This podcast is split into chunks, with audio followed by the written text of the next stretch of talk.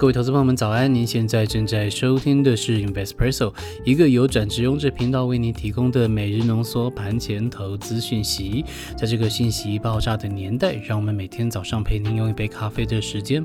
浓缩今天进场之前您需要知道的要闻。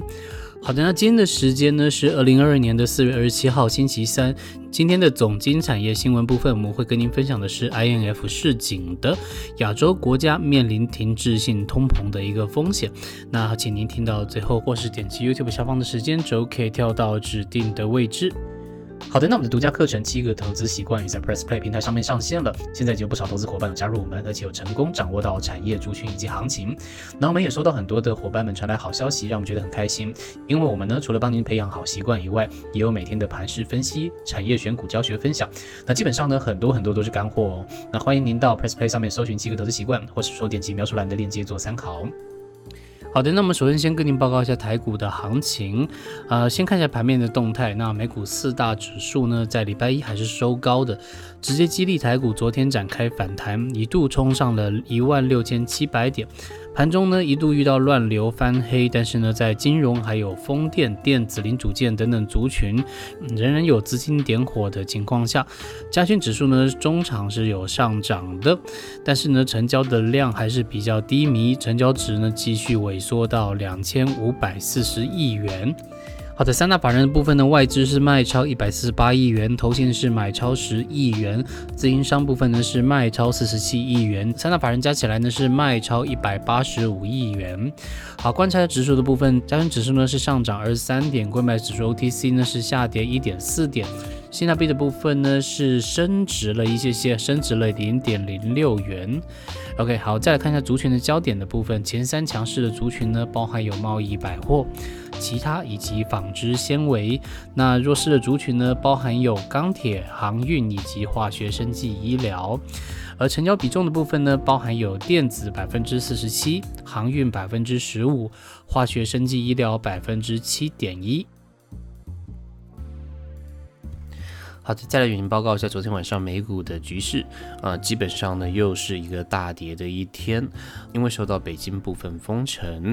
俄罗斯核武威胁，还有部分财报逊于预期、联准会升息的前景，以及全球经济放缓的担忧影响。那这种多项利空一口气轰炸过来呢，礼拜二昨天晚上啊，这个美股的卖压又变成了导火线，恐慌指数 VIX 直接暴升到百分之二十四，美债利率呢继续往下。走，而在微软跟 Alphabet 财报公布以前呢，科技股也是继续大杀四方，整体四大指数呢收盘都还是蛮惨的。好，那看一下指数到底多惨啦？那个道琼工业指数呢是下跌八百零九点，是相当于百分之二点三八个 percent，非常之多。哦。再来的话是纳斯达克指数是下跌五百一十四点，相当于三点九五个 percent，也是非常的可怕。费城半导体指数呢是下跌一百三十三点，相当于四点三八个 percent 哦，接近台湾的半根跌停板，而且这个是指数哦，好，所以说可能会比较危险一点。那再来观察一下族群这部分，昨天比较强的前三个族群呢是其他能源资源、多元化金融服务以及石油及天然气，呃，但基本上呢只有其他能源资源是在涨的，剩下两个都是跌的。好，再来是前三弱势的族群呢，包含有生物科技、医学诊断研究以以及旅游。休闲娱乐。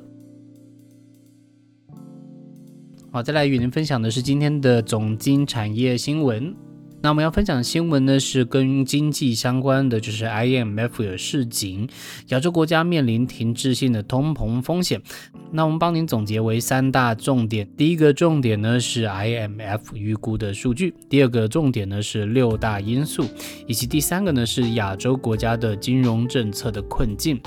好，我们先跟您报告第一点，就是他们预估的数据。呃，IMF 呢在这个月稍早的时候有发布报告，预计今年亚洲经济成长率呢大概是百。百分之四点九，对比一月的预估值呢，其实是低了百分之零点五。啊，而且预测呢，今年亚洲的通膨率呢在百分之三点四左右，那对比一月的预估值呢高出一个百分点。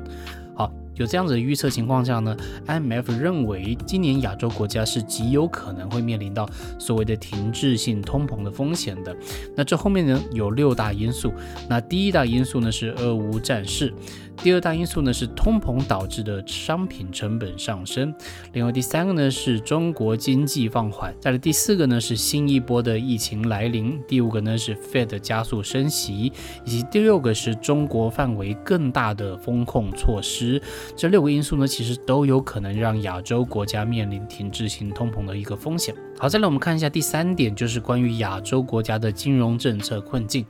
其实亚洲国家官员呢，他们会面对到增长放缓跟通膨上升的两难处境。大多的国家呢都需要收紧货币的政策，但是速度呢很大程度是取决于通膨的走向以及外部的压力。此外呢，因为亚洲国家啊他们都是有背非常庞大的美元计价的债务，那 IMF 呢预计 Fed 今年的升息也会对亚洲国家来形成很多的挑战。啊，那我们的看法是这样子的，，INF 讲的哦，好像是只有亚洲国家才会面临这样的难处。其实说实话，欧美也是在这样的两难里面，只是现在 Fed 已经决定要不计后果的升息了。但是这件事情会不会导致全球性的通膨呢？也很难说，因为 Fed 也是且战且走。